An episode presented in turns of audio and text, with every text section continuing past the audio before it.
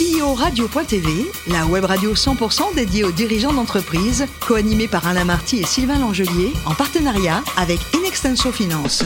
Bonjour à toutes et à tous, bienvenue à bord de CEO Radio. Vous êtes plus de 38 000 dirigeants d'entreprise abonnés à nos podcasts et nous vous remercions d'être toujours plus nombreux à nous écouter chaque semaine.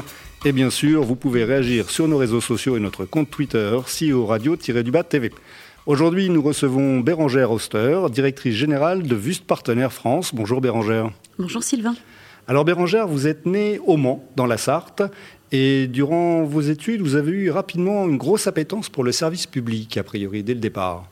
Tout à fait. C'est d'ailleurs pour ça euh, que j'ai rejoint, euh, intégré plutôt euh, l'Institut d'études politiques de Lille, où j'ai suivi une formation service public. Oui, c'est ça. Vous faites une prépa, hein, Sciences Po Paris, et ensuite vous faites trois ans, trois ans à Lille. Et puis ensuite, vous passez les concours des grandes écoles? Oui, tout à fait, les concours d'école de commerce, donc les parisiennes. Oui, les SEC notamment, je crois. Les SEC, exactement, que j'intègre directement en deuxième année. D'accord. Et là, durant votre formation, bah, vous allez faire une première alternance au sein du groupe euh, Shell, je crois, pendant deux ans. Oui, tout à fait. Euh, entreprise euh, qui m'a accueilli pendant deux ans sur un rythme effectivement de six mois, six mois, et, et qui m'a permis de financer mes études à l'ESSEC, ce qui n'était pas négligeable. Ce qui est certes pas négligeable. Et d'ailleurs, vous allez faire également six mois à Singapour. Alors racontez-nous un peu cette expérience. Oui, j'avais très envie d'international euh, et j'ai eu l'opportunité de postuler pour un programme euh, à Singapour, donc au sein de la National University, et j'y ai réalisé euh, les six derniers mois de, mon parcours à l'ESSEC.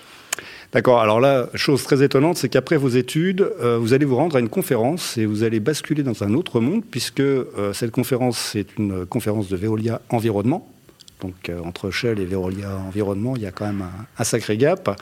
Et c'est donc, euh, à l'époque, je crois que c'était la filiale hein, d'Alkia, me Tout à fait, exactement. Euh, j'ai assisté à cette conférence, jeune diplômée.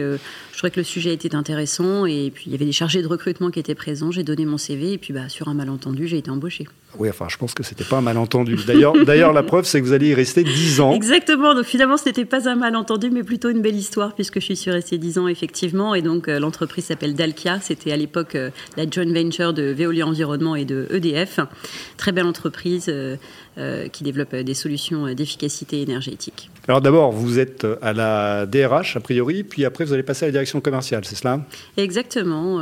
J'ai découvert ma passion au bout de quelques années en ingénierie sociale j'ai intégré les équipes euh, de développement commercial et, j'ai vraiment trouvé là euh, un vrai épanouissement dans la, dans la relation client. Oui, d'ailleurs, vous avez beaucoup voyagé, hein, beaucoup travaillé sur la, structuration de projets, je crois également, durant, durant cette période. Tout à fait. J'ai eu la chance euh, de faire partie de l'entreprise au moment de son expansion à l'international et donc j'ai eu l'opportunité de travailler au sein d'équipes d'acquisition, que ce soit en Inde, aux États-Unis, en Russie, dans les pays baltes. Donc j'ai eu l'opportunité de beaucoup voyager travailler à la structuration des projets pour obtenir euh, les financements euh, de la part du groupe euh, pour ces projets d'acquisition. Et là, vous allez être une première fois chassé par un cabinet euh, pour rejoindre le monde du conseil en immobilier. Tout à fait. Alors, euh, ça peut paraître un peu surprenant, mais au bout de dix ans, euh, je pense avoir fait un petit peu le, tour, le tour de l'entreprise et, des perspectives qui m'étaient offertes. et j'ai eu cette opportunité. J'étais chassée pour rejoindre le leader mondial du conseil en immobilier d'entreprise, qui, qui, était CBRE. la raison pour laquelle j'ai été intéressée aussi, c'est parce que mon père a fait carrière dans l'immobilier, donc mhm. peut-être qu'il y a un petit atavisme familial. Et euh, je me souviens que mon père me disait, euh, dans l'immobilier, on ne s'ennuie jamais, il y a tellement de métiers au sein de, au sein de l'immobilier. Et c'est tout à fait le cas, puisque je me suis énormément épanouie. Et là, vous allez rester 5 ans. Hein? Et oui. D'accord. Et, ensuite, donc, vous allez rejoindre euh, JLL tout à fait, le numéro 2. Le numéro 2, donc numéro 1, numéro 2. Exactement. Et là, vous allez piloter des comptes stratégiques. Exactement. Donc, euh, il s'agissait de développer euh, des partenariats avec euh, les grands groupes, hein, donc les directions immobilières des grands groupes, des groupes du CAC 40, qui nous externalisaient la gestion de leurs projets immobiliers partout dans le monde. mais aussi des projets de nature qui pouvaient être très différentes. Ça peut être une prise à bail, une acquisition, un projet de, design, un projet de, conseil stratégique. Mhm. Voilà. Et là, vous, vous, y restez combien de temps chez JLL J'y reste trois ans. J'ai l'opportunité de développer mon équipe, de gérer plusieurs pays sur la partie de ce qu'on appelle l'account management, la gestion de, de comptes stratégiques. Et donc, à, à, la fin de ces trois années, j'étais responsable de la France, Belgique, Luxembourg, Pays-Bas et Nordics. Et Nordics. Et là, vous allez être de nouveau chassé Exactement. Puisque on va vous proposer de prendre la direction de Vust France. Exactement. Alors justement, qu'est-ce que euh, Vust euh, France? Alors, Vust France, euh, aujourd'hui, c'est une, une, entreprise de la taille d'une start-up, hein, donc avec toute l'agilité d'une start-up, mais qui dépend d'un grand groupe, donc aujourd'hui une ETI, Vust Partner basée en Suisse. C'est 70%, je crois, de part de marché Oui, en Suisse. En Suisse. Exactement. Et vous êtes présent aussi dans, quel autre pays, alors, euh, autre que la Suisse, je crois Alors, il y a aussi l'Allemagne, euh, qui, a été, euh, qui a été une implantation qui date de 2007, mhm. donc aujourd'hui avec une bonne pénétration du marché. la France s'est imposée pour le groupe comme un marché absolument évident, mhm. quand on pense à la taille du marché français. et donc, l'intégration s'est faite par, par le biais de l'acquisition d'une société de la PropTech, donc, qui permettait à Bus Partner d'avoir déjà une première base d'implantation, mais aussi de clients. D'accord, donc croissance externe. et, et est-ce qu'il y a une grosse différence euh, sur le marché de l'immobilier entre justement le marché suisse, le marché allemand et le marché français? Est-ce que ça se conjugue de la même manière? Tout à fait, les marchés sont euh, extrêmement différents dans leur fonctionnement. Euh, je dirais qu'en France, les acteurs indépendants, c'est-à-dire qui ne font pas de transactions, comme, euh, comme Bus Partner euh, sont plutôt euh, des acteurs plus de niche. à l'inverse, en Suisse, les acteurs qui effectivement ont beaucoup de parts de marché sont des acteurs obligatoirement indépendants. Donc il y a un rapport à l'indépendance qui est assez différent entre la, entre la Suisse et entre le marché suisse et le, et le marché français. Après, j'ai envie de dire que les fondamentaux sont les mêmes l'expertise immobilière, une donnée qualifiée, le conseil en ESG, avoir des bases de données qui soient fiables on reste sur les mêmes fondamentaux. D'accord, là vous venez de, dire le mot, euh, le mot qui intrigue, vous parlez de données. Euh, je crois que la spécificité de, de Vust Partner en France, c'est euh, cette analyse, cette data oui, tout à fait. Alors, est-ce que c'est déjà cette euh, spécificité en Suisse qui a été euh, transmise à, la France? C'est tout à fait ça, puisque euh, sur les 400 collaborateurs du groupe, il y a 130 personnes qui travaillent exclusivement sur la data, qu'ils soient data scientist, data engineer ou développeurs. Dans mon équipe, c'est 7 personnes. C'est-à-dire qu'en France, on a la capacité à développer nos propres solutions logicielles et on bénéficie aussi des solutions logicielles créées dans le groupe et on les adapte à la France. D'accord, ça veut dire que ça, c'est le savoir-faire historique du groupe, effectivement cette le capacité. Historique. Exactement, ça a la collecte de la donnée, donc euh, données euh, collectées de manière minutieuse, et puis derrière surtout son analyse, parce que la collecte de données ne suffit pas s'il n'y a personne et s'il n'y a pas de conseil derrière. Alors, qui sont les, clients de, de Vust Partner France? Les clients de Vust Partner peuvent être aussi bien les professionnels de l'immobilier, et là la palette est effectivement euh, très large parce que ça peut aller du portail, portail d'agences immobilières au réseau d'agences immobilières, aux professionnels de l'immobilier comme euh, par exemple les développeurs, euh, les investisseurs institutionnels, les foncières, les sociétés de gestion, mhm. les family office.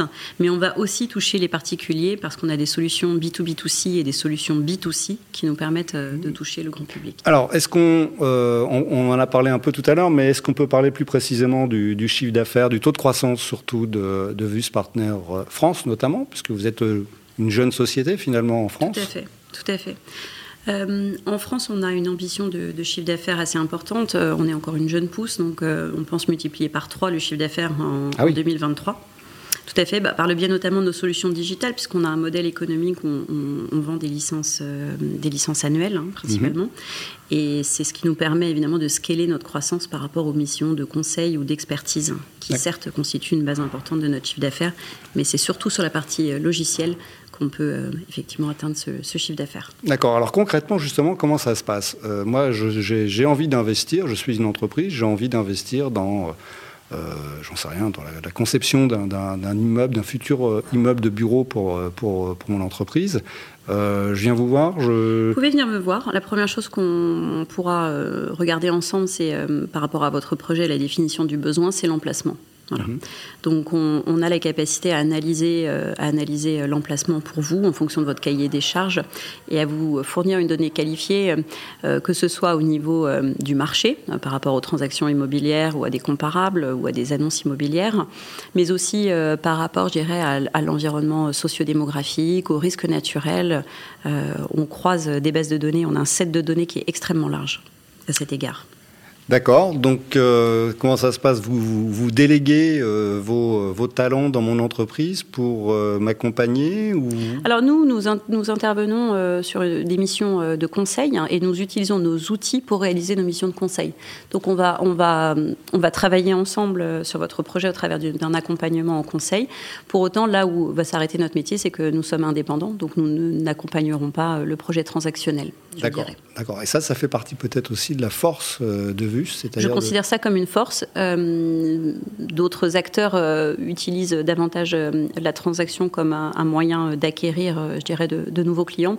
Nous, c'est par le biais effectivement du conseil et, de la neutralité qu'on propose. D'accord, c'est la marque de fabrique. Hein. C'est notre marque de fabrique, nous sommes exactement. conseil, analyste, et ce qu'on vous dit, c'est la vérité. Hein. C'est voilà, c'est une projection sur l'avenir qui est fiabilisée, viabilisée. Hein. Exactement.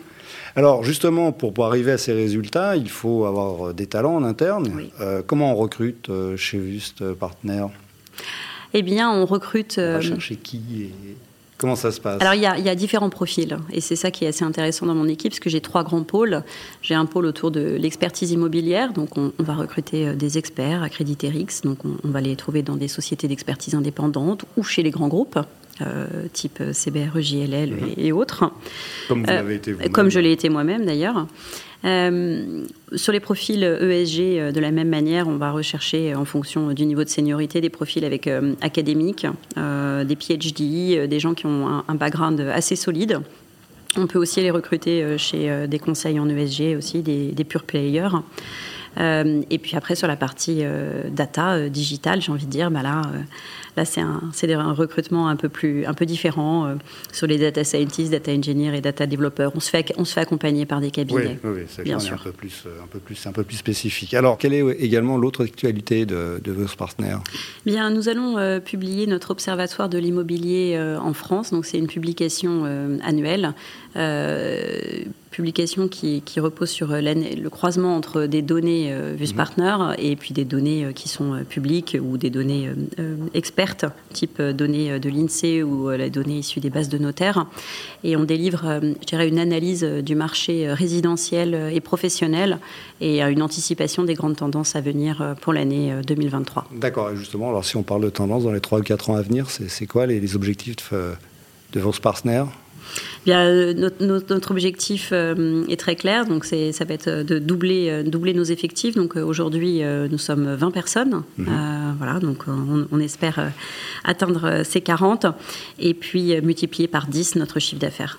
Oui, donc les objectifs ambitieux. Les objectifs sont ambitieux. Et pour revenir à vous, vos objectifs à titre plus personnel, mais en restant dans le professionnel?